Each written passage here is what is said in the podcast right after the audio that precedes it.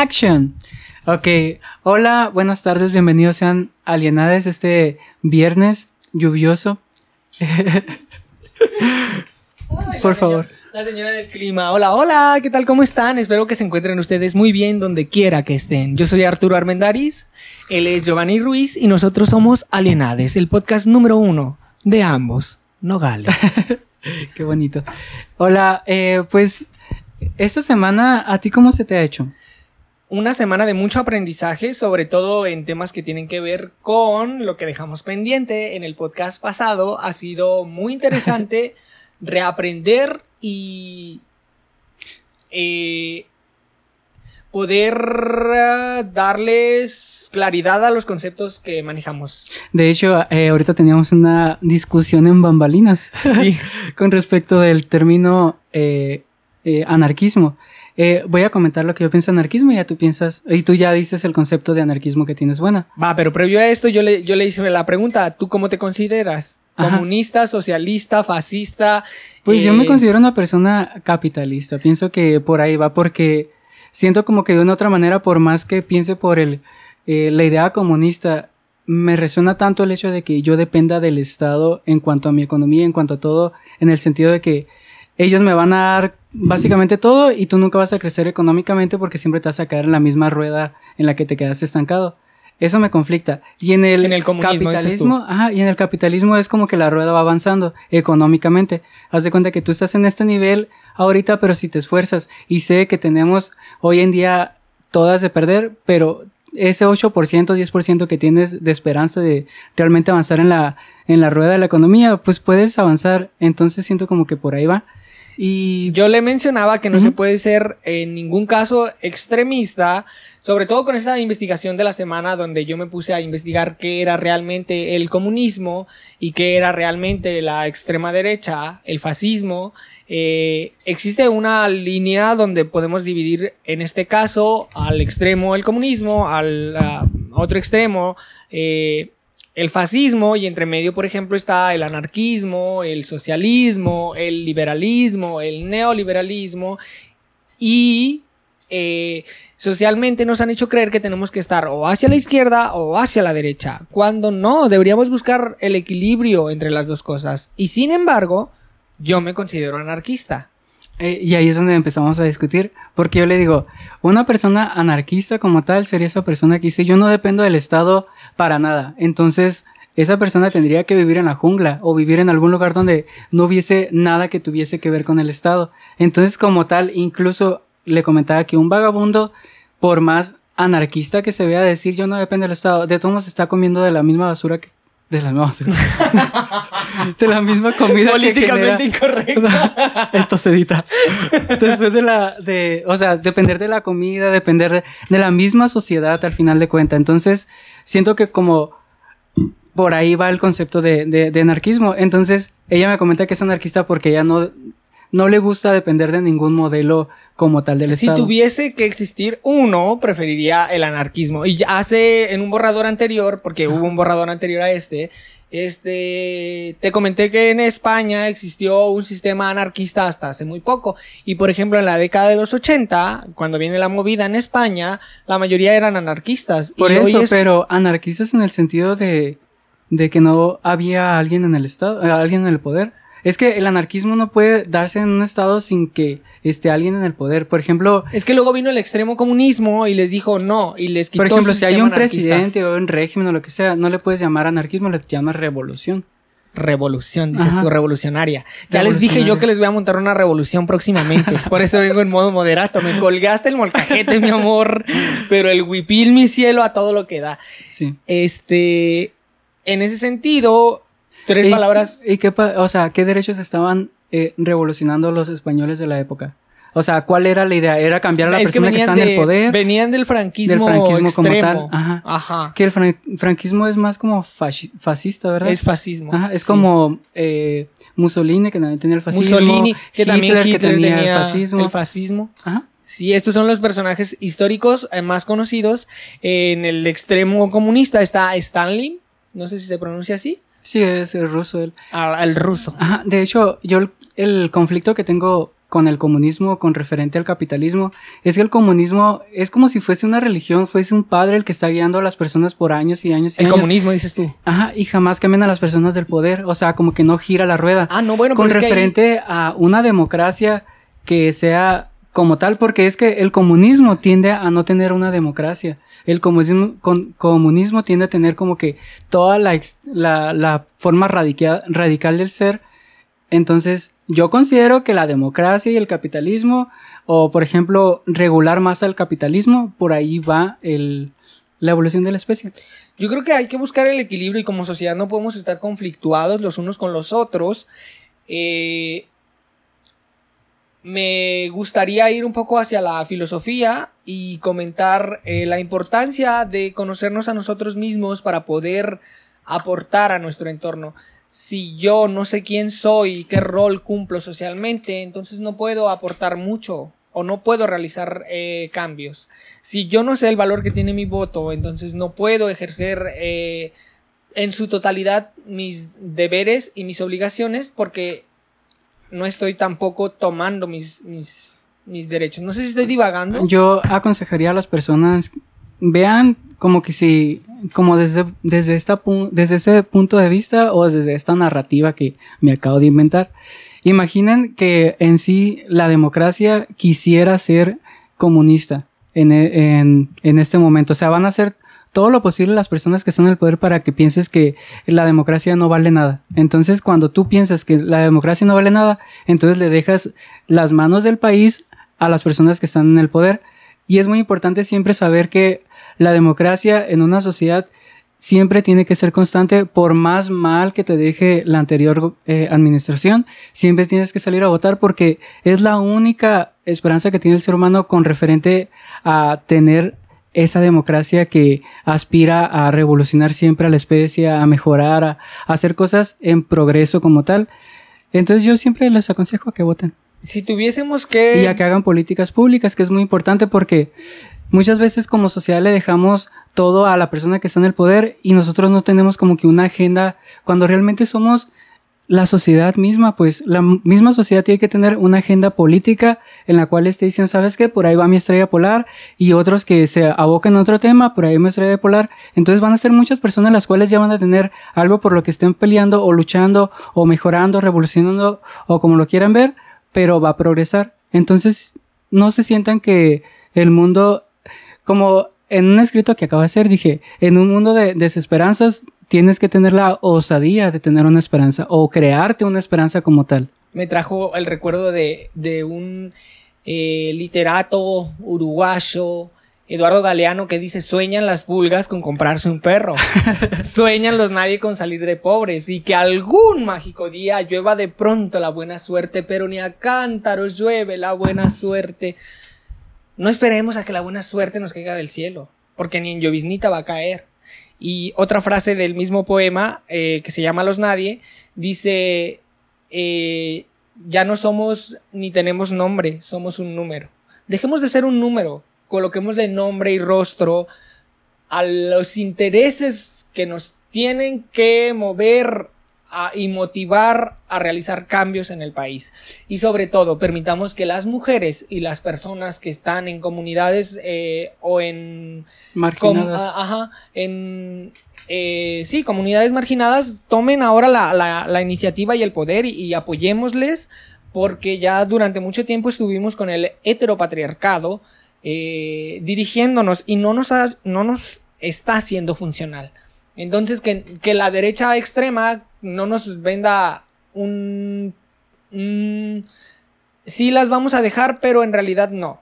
O sea, sí las estamos eh, colocando en puestos públicos, pero en realidad ellas no deciden. No, dejemos Sí. que tomen verdaderas decisiones. Yo podría recomendar desde mi punto de vista es que no dejemos que nuestro mismo pensamiento puede ser, es que esto también pasa mucho, que cuando la misma sociedad en una gran masa piensa lo mismo, le dejas que la persona que está verbalizando todo lo que piensan todos tenga tanto poder que al final de cuentas esa persona termina generando como que la verdad absoluta de todos, cuando realmente no es así. Todos podemos pensar algo hoy en día y al día siguiente cambiar porque somos personas cambiantes, somos seres humanos que siempre vamos a tener errores y que siempre vamos a aprender, a reaprender, a deconstruir, a construir y eso es lo que es el ser humano.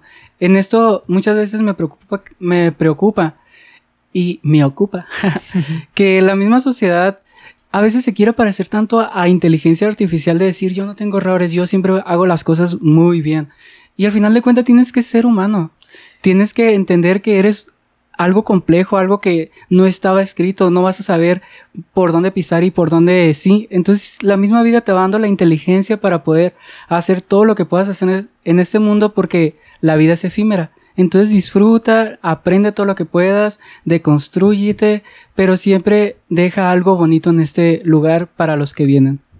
Y se sabe que yo soy la señora de los hilos. Entonces voy a hilar de una forma enigmáticamente increíble. Espero no se me vaya el hilo.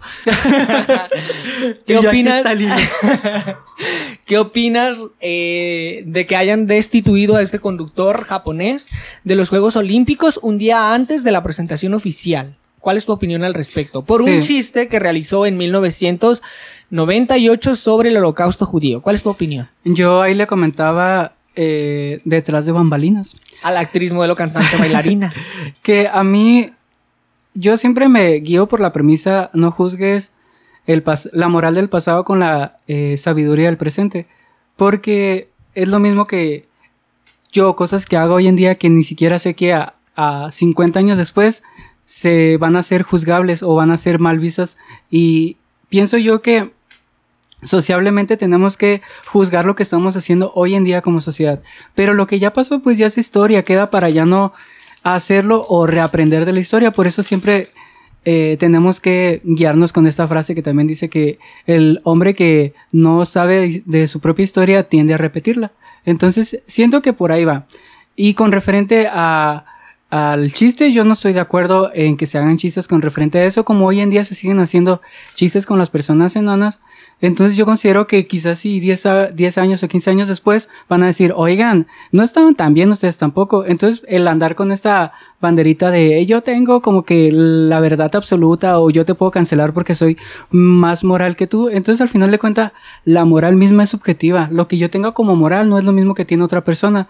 Entonces es muy importante tener esto en cuenta, de ser personas que quizás si tengamos una ética universal, pero la moral siempre va a ser subjetiva y siempre tenemos que tener tolerancia a la diversidad de pensamiento, a la diversidad sexual, a la diversidad de culturas, hacia todo. Totalmente de acuerdo. Sin mucho que aportar en realidad. Mira, quedé como suricata en carretera. Pero eh, sí es eh, importante y siento que sí hemos avanzado bastante sociablemente desde el punto de vista de, por ejemplo, hacia la mujer, han avanzado bastante las feministas en cuanto a lo que están haciendo, porque la mujer, como eh, bien lo decía el maestro de Infoculta en su pintura, que la mujer se está construyendo en una sociedad donde ya se le había moldeado, ya se le había dicho que era de tal manera, pero nunca le preguntaron cómo quiere ser. Y hoy en día la mujer es cuando se está, se está tomando la libertad de, en sí de decir yo soy mujer y yo me represento de tal manera. Y eso es lo más hermoso incluso con cualquier otra, eh, por ejemplo, las comunidades, bueno, nosotros, la comunidad LGBT, que estamos dignificando ciertas palabras que en algún momento nos hicieron mal y nos apoderamos de ella y la hacemos como nuestro grito de guerra y con referente a cualquier otro punto de vista, siento yo que eh, sociablemente sí hemos avanzado bastante, que estamos en el lugar que queremos estar, no, siempre se puede aprender, reaprender y deconstruir y volver a construir. Y comprender, sobre todo comprender, la comprensión es muy importante. Y voy a ir a otro de mis grandes poemas de memoria, porque ya saben que la señora de los hilos, y dice así, eh, a veces me miro al espejo y me pregunto si queda algo de mí bajo esta mujer de mirada perdida. ¿Qué se esconde tras el disfraz? ¿Quién sabe? Nos desvivimos por ser la mejor en todos los sentidos que equivocarse. Parece un lujo que no nos podemos permitir. Y esto va un poco como a tenemos que ser la mejor amiga, la mejor amante, la mejor hermana, la mejor en todos los sentidos y equivocarse es un lujo que no te permite la sociedad. Y no le permitimos a nuestros comediantes equivocarse y no le permitimos a nuestros políticos, que además son unos payasos, equivocarse. Porque eso es lo que son, unos payasos.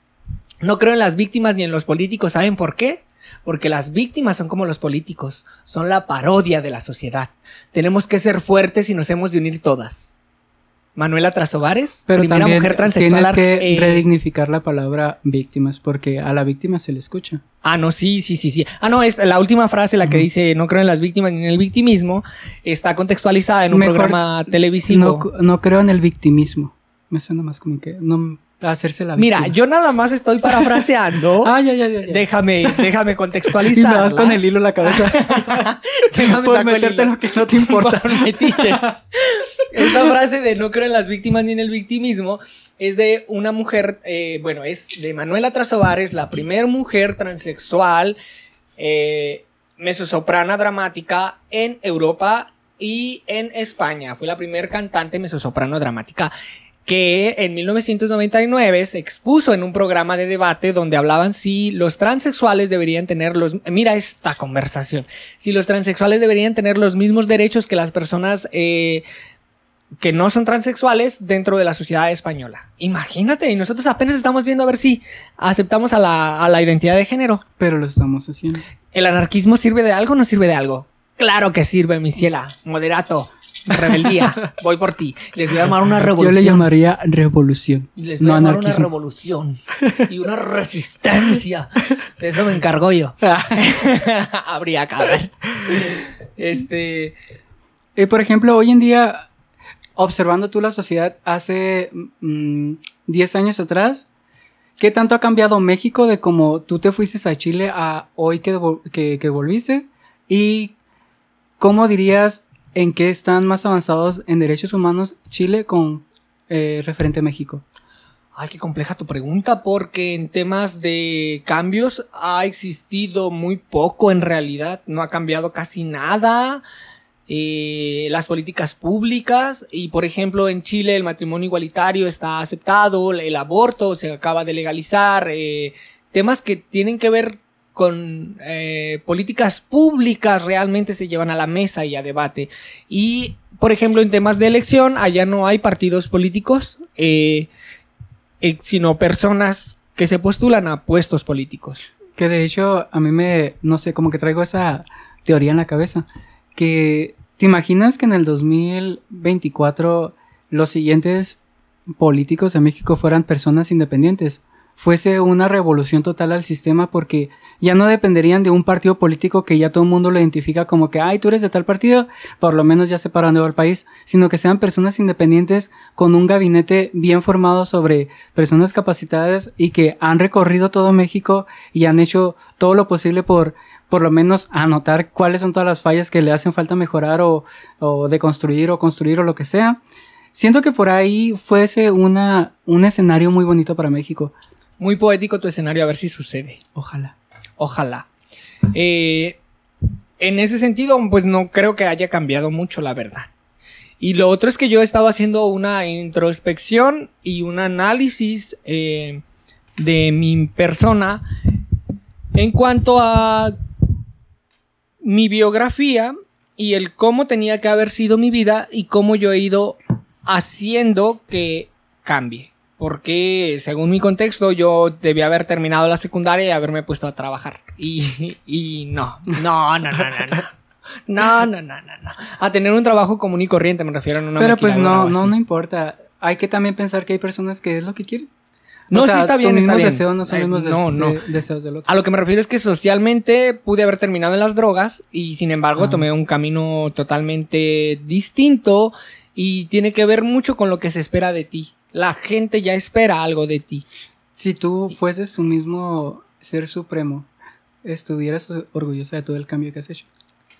De todo lo que Sí. has batallado, todo lo que has sufrido y todo ello. Para ser lo que hoy en día eres. Sí. Sí. Sí, pero, pero mm, también me jalaría mucho las orejas. Y me diría, por ahí no. Estás viendo y no ves ciega. Han sido, la otra, sí, pero no importa. han sido buenas decisiones y a veces corro riesgos innecesarios en la vida. Entonces... Pero también es parte de la aventura. Pues sí. ¿Cómo voy a tener experiencia? Ay, disculpe, y ya se fue. De hecho, Digo yo, yo- considero que, pues, al final de cuentas, el vivir es una experiencia y cuando te... A veces siento como que... no tendría yo historia para llorar. Yo, por ejemplo, ¿tú cómo visualizas la muerte como tal? Ay, como ya por fin se acabó esto. Buenas noches, me voy a descansar y a trascender. Y, y con un montón de lecciones para llegar a la próxima parada, ya sea vida, cielo, eh, mar o wherever lo que venga. Que de hecho yo pienso que por ahí, yo bueno, te voy a decir cómo pienso yo. Yo creo que nosotros cuando morimos nos, nos dormimos y entramos en una... Siento como que tenemos cuatro, cuatro o cinco quizás después, puede ser. Que por ejemplo nos transformemos en algún animal terrestre, tal vez. algún animal marítimo, algún animal del aire o en dado caso algún eh, animal del espacio, podría ser, si es que existen. Oigan, si hay alguien en el espacio, sintonicen Alienade. el podcast número uno Porque de estamos ambos. bien alienados. Nogales. Oye, eh, quería recomendarles una película, dos películas. Porque este espacio es para recomendación también. Ah. Les recomiendo que vean El pianista, que la vimos hace muy poco, que habla sobre eh, lo sucedido con eh, los judíos en la época de 1941 y hacia adelante. Es una película que ganó muchos premios de, de la Academia de Cinematografía más importante de América y el mundo. Premios Oscar. Eh, tiene una gran fotografía, una gran iluminación y sobre todo una gran historia que motiva a hacer una reflexión de lo que es la vida y de cómo vemos la vida. eh, y es que las historias que más nos marcan son aquellas que son difíciles de superar y aún así se superan. Perfe- sí, de hecho, también yo pienso que eh, sería también a donde no volver a llegar. O sea, fue una etapa Ay, muy ¿sabes qué fea estaba? de la sociedad como para volverse a permitir eso. Entonces, te pones a analizar el cómo el ser humano eh, en momentos de, de guerra, toda su persona, toda su moral como tal, cambia y se vuelve nula y vuelven al ser humano como si fuese un animal que nomás sigue órdenes y hace lo que hace por hacerlo. Entonces me parece como que por ahí nunca deberíamos de volver. Y yo estaba escuchando hace muy poco, creo que era un audiolibro, no lo recuerdo, hace en estos días, que decía que a finales del siglo XIX decían que no teníamos que volver a repetir la historia del siglo XIX. Llega el siglo XX y se acaba el siglo XX, estamos en el siglo XXI y decimos no hay que repetir la historia del siglo XX y parece todo indicar que vamos hacia allá. Una guerra más. Eh, Es que yo siento que hoy en día falta bastante el comunicarte. De hecho, la película, la de la llegada, que te habla sobre el cómo el ser supremo, supremo vino a este mundo, nos dejó el lenguaje para que nos pudiésemos comunicar, para que pudiésemos verbalizar todos nuestros puntos de vista.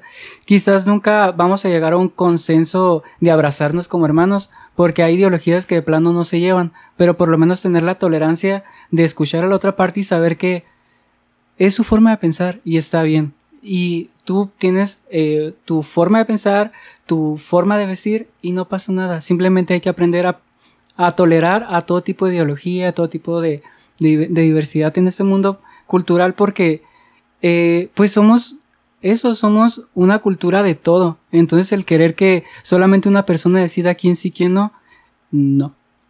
No, porque entonces es una dictadura. Y las dictaduras se ha comprobado a lo largo de la historia que no son buenas, mi amor. Aparte también es siempre, es muy importante que tener un pueblo bien educado sobre cualquier tema porque E muchas informado. veces la desinformación Mm. que hoy vivimos en la era de la posverdad, esto quiere decir que nosotros tenemos tanta desinformación en el aire que creemos estar informados, pero hasta después nos enteramos de cuál es la verdad, entonces por eso se le dice la posverdad y eso es muy complejo. Después de la verdad, de la verdad, la posverdad. Ujú. Mm. Ese es mi aporte. Pero- aporte. y tú córtale, córtale. chimino. no tenemos a ningún chimino. Oigan, el próximo viernes estaremos viajando a Caborca, A Caborca, es verdad. Y la invitada será Daniela, Daniela Silva. Silva. Y yo estaré detrás de, de pantalla porque, mm, para que sepan que no me van a ver la próxima semana. Pero aquí voy a andar.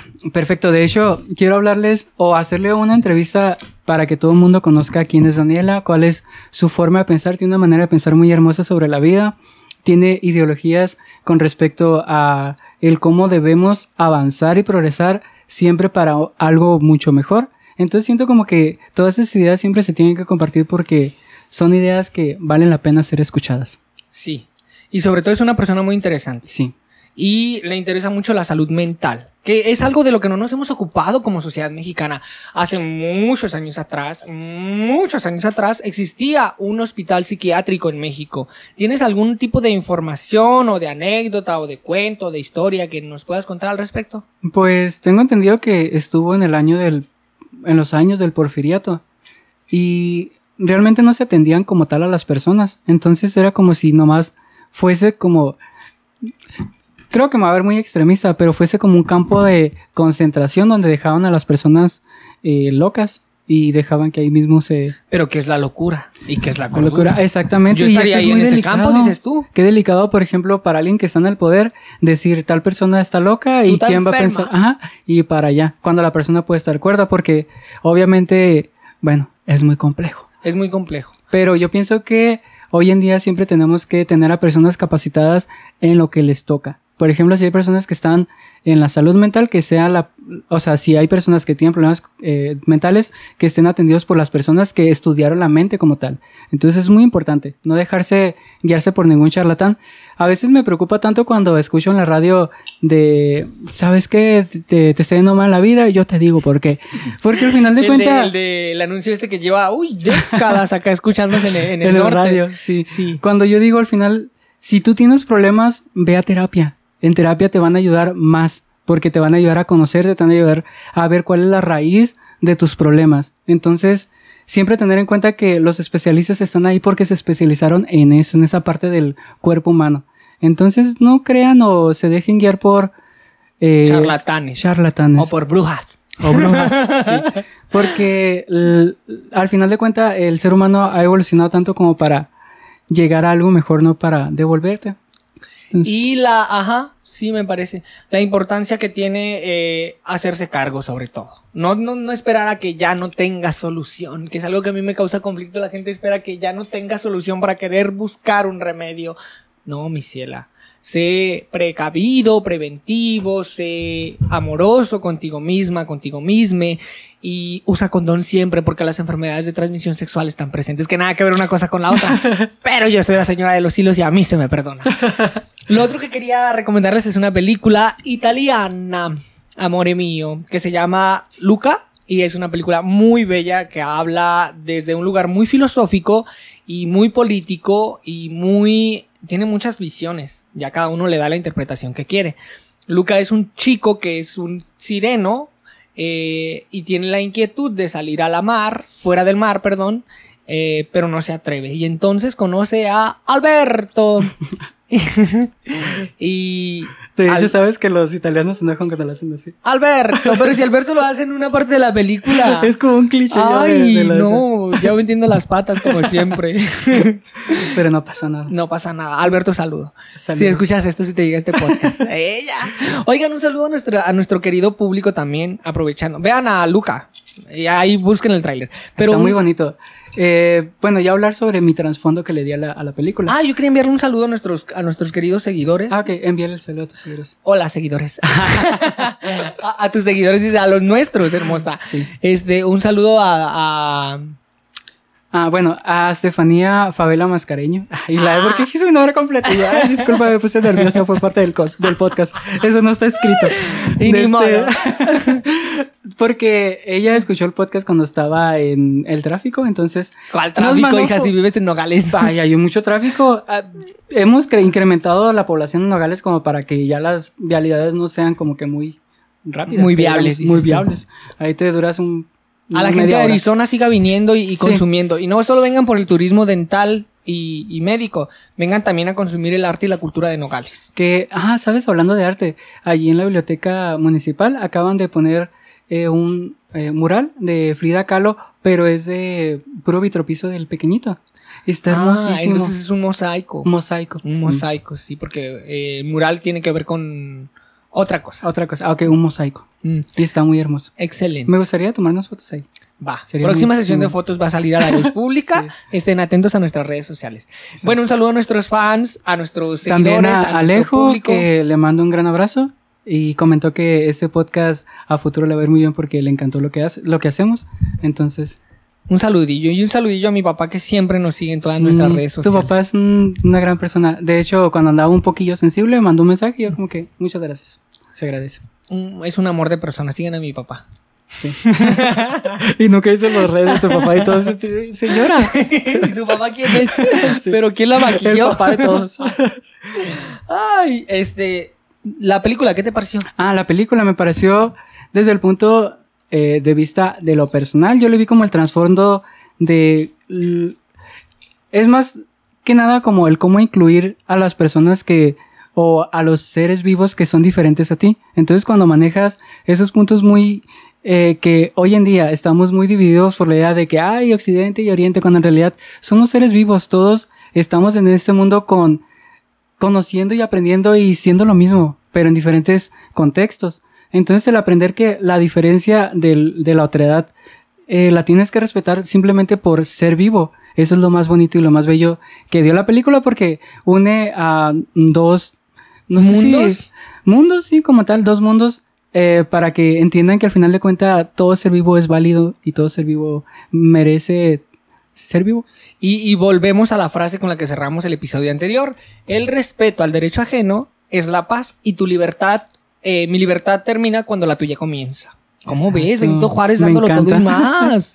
Esta señora vino a revolucionar nuestro país, Benito Juárez. De hecho, tiene una historia muy interesante. Oye, ay, perdón, Sí. te, te interrumpí. Eh, Sí tiene una historia muy interesante, pero me acordé de aquella gran historia de El Bester Gordillo, que nadie quiere, pero que yo, yo la quiero a El Bester Gordillo un poquillo. No la quiero mucho porque también hizo cosas muy malas, pero ha sido una mujer que se ha mantenido durante décadas en la política ya- y ya ha realizado cambios. Eh, no, ya no, no, ya anda, ya, ya, Ya está, tiene un anda partido político. ¿En El serio? PT es de ella, si no me equivoco. no sabía. El, no, el PT no, el, ¿cómo se llama? Eh, PRS, Partido Pero ya Revolucionario Socialista o algo ya así. lo quitaron. Ah, bueno, no pero- juntó la mayoría relativa, entonces como que... Pero gracias a ella, o sea, la señora llega y dice, voy a tener un partido político y lo logra. O sea, tiene una audacia y además logró revolucionar bastantes cosas en los sistemas es que educativos. pienso yo que una mujer, o sea, independientemente de toda la, la información que hay sobre la persona, vamos a ocuparnos con respecto a lo que hizo dentro de la CENTE. Del, es del Sindicato CENTE. Nacional de Trabajadores Sí, por la es Educación. que uno es eh, CENTE y la otra la CENTE. Son dos. La otra sería la Secretaría de Educación Pública. No, no, no. Es que, o sea, de, de trabajadores, de, de maestros, perdón. Hay dos. Hay una que se le llama CENTE y la otra se llama la CENTE. Ay, fíjate, este dato no lo tenía. Y usted que está en casita tampoco. Ah, bueno, Así que ya lo continuando. Yo pienso que sí hizo eh, demasiadas.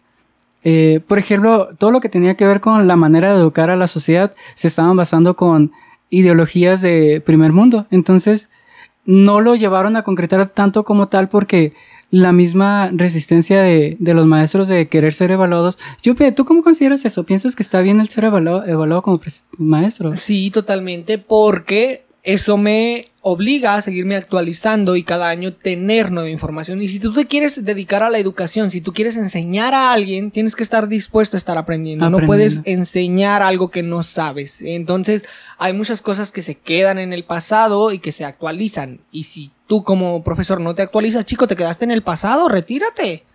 Yo invito a alguna persona que estudie eh, para maestro o ya haya terminado. Ajá. De esa, pues que pienso como que, bueno, si sabe más del tema, por favor, eh, mande un mensajito y dime, mira, así no están las cosas. Para ya por lo menos la información, Información exacta y veredigna. Sí. Veredic- Veredicta. Veredicta. Chica, no, tú retírate. Mezclando- sí, por favor. Ya estás de más aquí. Ay, sí, no habría que haber. Ajá, el pero- decorado se me calla. Pero volviendo con el punto eh, que quería desarrollar con, con referente al Bester Gordillo, sí siento que para ser una mujer dentro de su época, cuando la mujer ni siquiera se le dejaba estar al, al poder, siento como que se hizo una revolución en cuanto al género. Ya en cuanto a las políticas públicas de educación, siento que también generó bastantes revoluciones. Muchas se quedaron en el aire porque obviamente la corrupción era parte de su contexto y sigue siendo hoy en día. Entonces, pienso que a veces puedes tener bonitas eh, por ejemplo, que quieres algo bonito para el país, pero el mismo contexto te limita simplemente a ser pequeños puntos. Pero pues esos puntos que llegó a ser, se le agradecen. Igual que Benito Juárez, pon tú que tenía 100 iniciativas y nomás aplicó 50. Pues ya con 50 que haya aplicado, el señor se merece estar en el billete de 20. De hecho, eh, En el de 20, en el de 500 no me parecía mucho. ¡Ella! no, de hecho, lo, lo comparan demasiado con Abraham Lincoln, a Benito Juárez, porque Abraham Lincoln está en las, en las monedas de un centavo. Entonces, al final de cuentas, él te da el mensaje de que no importa cuál sea el valor de la moneda, tiene un valor.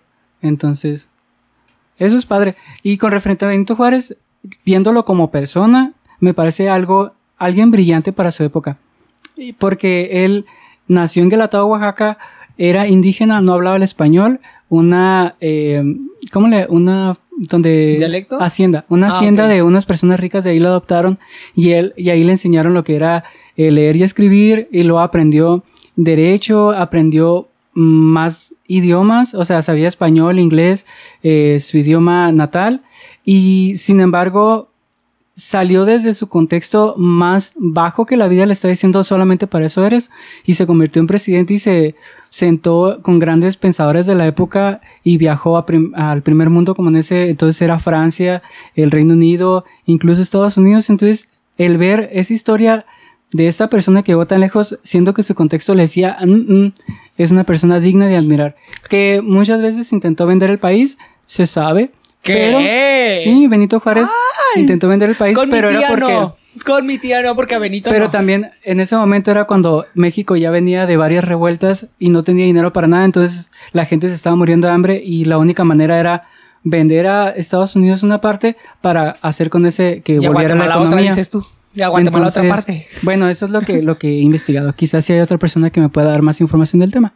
Que nos pueda dar más información. Eh, ya les dije yo que les iba a hacer una revolución, así que cuídense. Si Benito pudo, ¿por qué yo no? Chica, si soy aprender joven, muchos idiomas, aprender de muchas... hasta, diale- hasta, en, hasta en hebreo te voy a hablar mejor, hasta en lengua muerta, mi vida. Empiezas a flotar. Yo, señora, menos, menos. La revolución te la hago. Este, yo creo que podríamos ir cerrando la primera parte y al volver, al volver, Vamos a leer... ¿Sí? sí, o- no, tú dale, tú dale. Ah. Mira, Al nos- volver- ah, no, es ya que yo ya estaba en locutora de radio, chica. Al volver, eh, próximamente, en hechos. Este, Atala Sarmiento pudo, yo también puedo. Eh, ya. Al volver, eh, un escrito más eh, de esta semana. ¿De qué va el escrito de esta semana? Eh, más que nada estuve pensando o yendo hacia un viaje interno, entonces escribí un poco sobre mi persona Ay, y sobre emoción. ideas que tengo al respecto. Y sí, es sobre eso. Entonces, ¿cortamos aquí? Sí. Si mi no, córtame las imágenes y volvemos. Adelante estudio, bienvenidos a la segunda parte del podcast número uno de Ambos Nogales, Alienades. Yo soy Arturo Armendaris, él es Giovanni Ruiz, gracias por seguirnos en nuestras redes sociales, en Instagram, Facebook, Twitter y todos los trucos.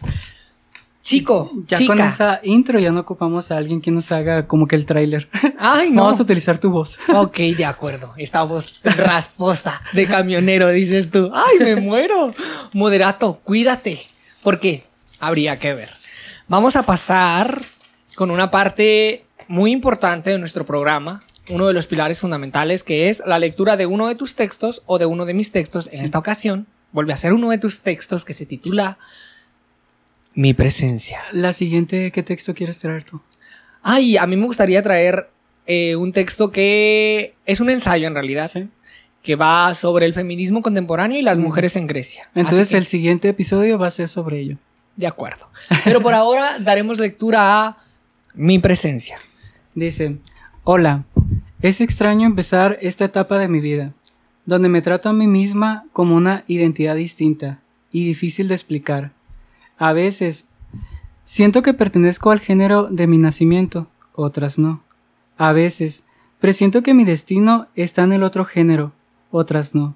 Es confuso, y eso me genera ansiedad, por una vida que amo, pero a la vez no quiero vivir. Así es, estoy inundada en un mundo de contradicciones.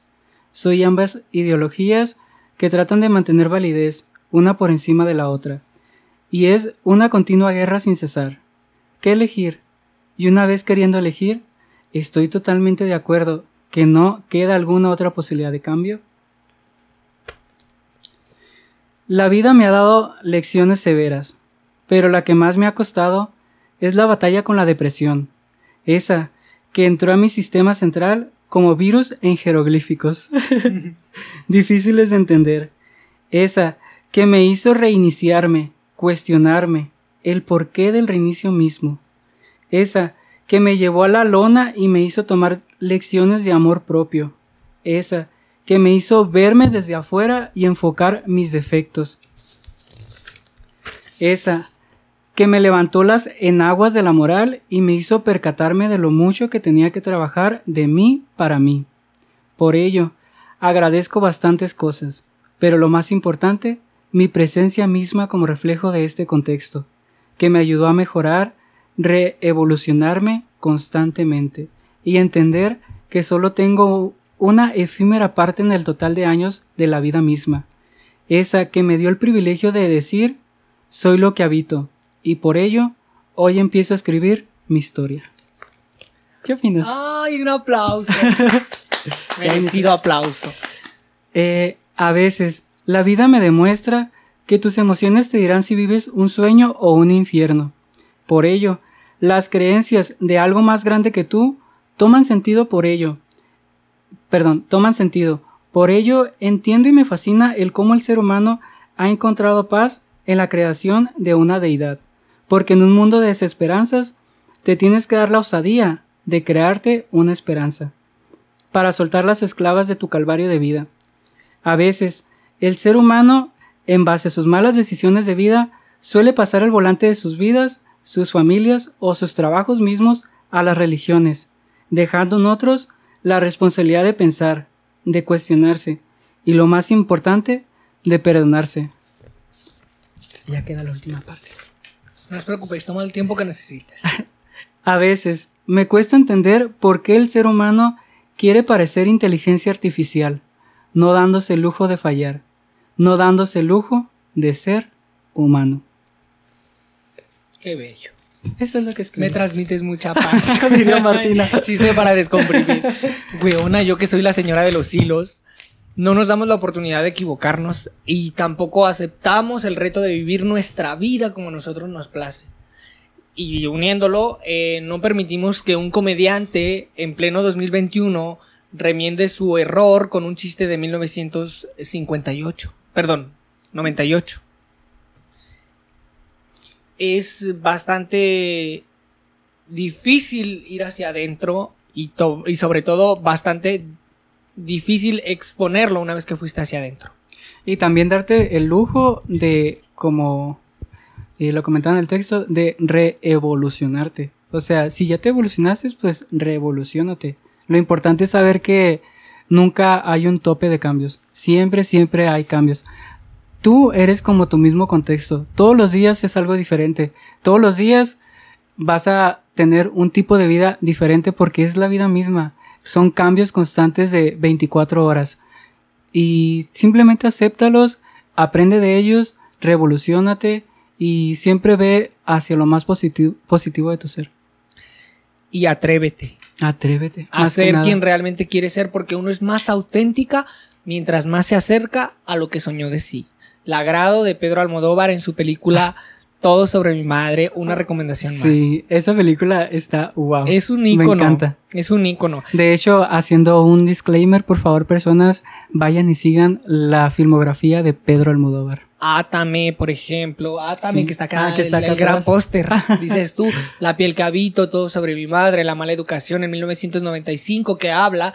La mala educación. Pero bueno, después les voy a contar más películas de Almodóvar, porque ahorita estamos con el texto. Sí.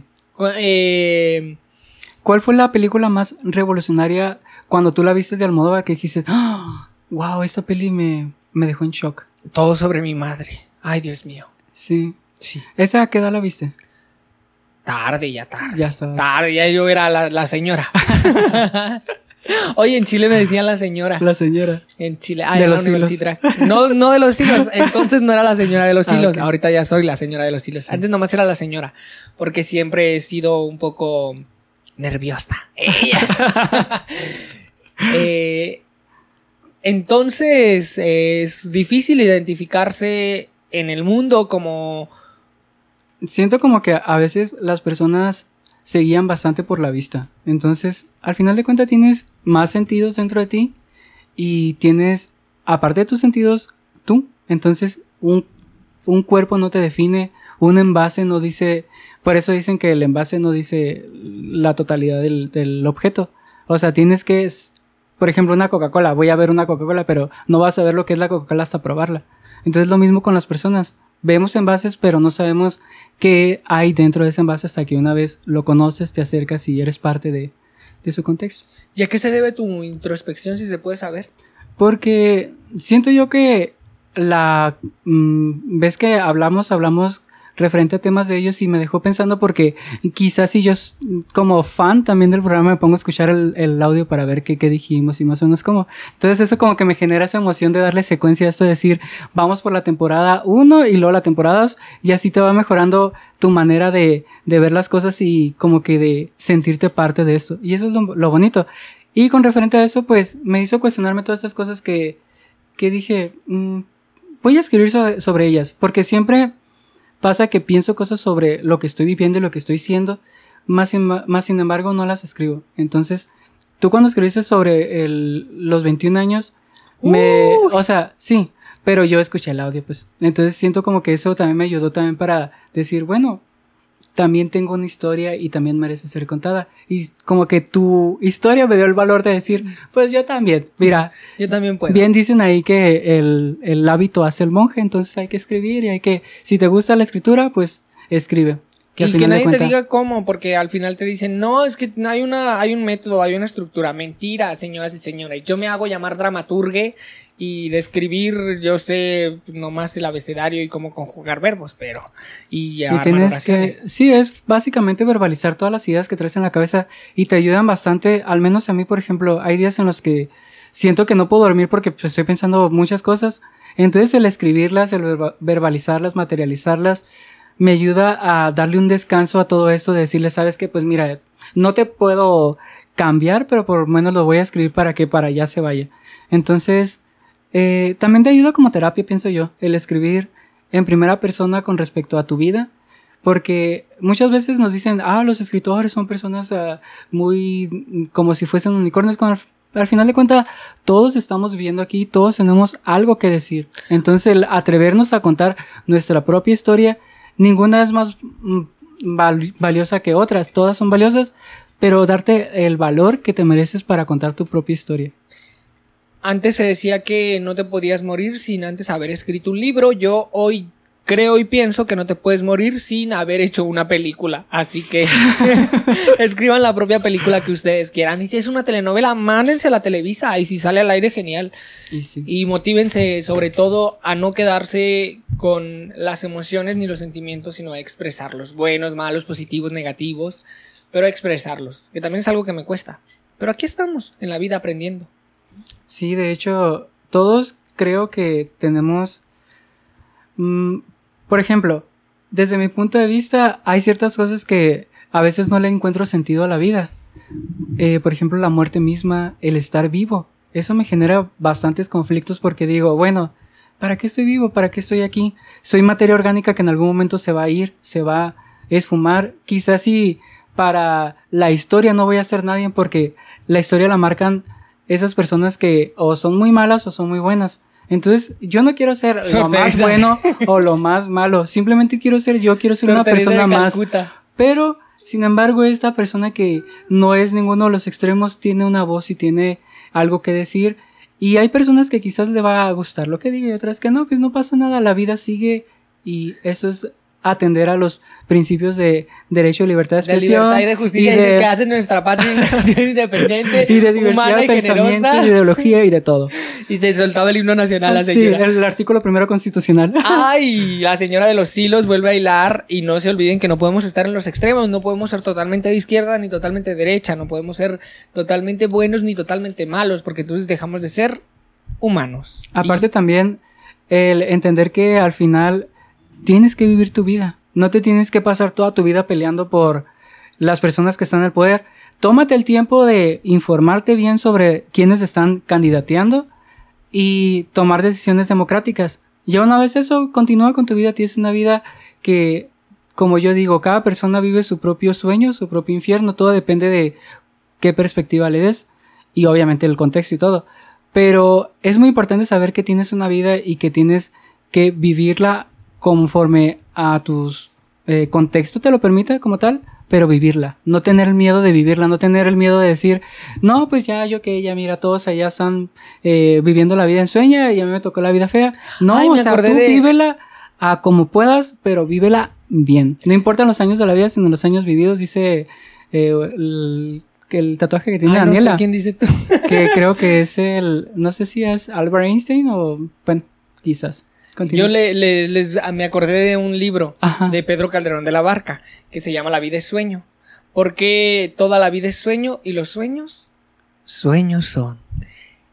Y Bueno, sí, damos, qué curioso, damos, eh, por concluido este tercer episodio. Ya llegamos a la media hora. No sé si ya llegamos a la media hora, pero quedábamos en 23 minutos. Entonces, Tienes razón. yo voy a ir cerrando este, este podcast. Eh, no se olviden de comentar, de compartir, de suscribirse. Y me gustaría que cerráramos con alguna frase, algo que te interesara decirle a tu público. Eh, oh, me encantó. Me encantó cómo estuviste, cómo, cómo se desenvolvió todo el, el, el podcast. A mí Pero tú, ¿qué también me sentí, decir? me sentí muy cómodo, me sentí como que ya estoy tomando como que el- la fortaleza de, de, de oírme. Siento que ahora cuando escribí eso me dio como que ese, como que, pues ya lo estás haciendo, ya, ¿cuál es el problema? ¿Para qué te sigues sintiendo pequeño? O sea, ya, ya eres, ya te subiste al escenario como bien lo comentaste muy bien de Cabral. Así me siento, por eso te dije, cada persona siento como que le hace falta que te suban al escenario y decirle, pues ya, haz lo que, haz lo tuyo. En el próximo Entonces- podcast les voy a hablar de quién fue Facundo Cabral y qué hizo. Sí. Y además les vamos a hablar de el feminismo contemporáneo y las mujeres feministas. Y vamos a leer tu, Eh, tu perdón, las mujeres en Grecia y el feminismo contemporáneo. Este, yo les agradezco el tiempo que se toman por escucharnos. Sí. No se olviden de comentar, de compartir, de suscribirse. Ya sé que parezco grabadora, pero síganos en podcast, eh, perdón, en Spotify, síganos en YouTube, en la cuenta de Chabulón. Sí, y de hecho también lo vamos a subir a María Guadalupe Reyes. Eh, también, eh, pues es Facebook, YouTube y Spotify. Sí. Ahí vamos a estar. Y síganos en Instagram como Ah, María. Guadalupe Reyes con tres S. Y Chabulón 8. Además sigan prod-visual 8 y eh, Lankel Guión abajo, guion bajo LK. Y todos los trucos. la próxima semana les recuerdo que no estaré en el programilla. Eh, Va a estar Daniela y Daniela. eh, Ah, sí. entonces hasta la, sería hasta el quinto episodio que hablaremos de las, Sí. de las y les Ajá. cuento quién era Facundo Cabral, googleenlo, porque es posible que en este episodio no salga esa Exacto. conversación que tuvimos de calentamiento. Pero les agradecemos muchísimo. Muchísimas, muchas gracias y que tengan una excelente tarde o el momento en el que estén. Hasta otra. Y todos hay que ir a terapia. vayan a terapia, chiques. Chao, chao.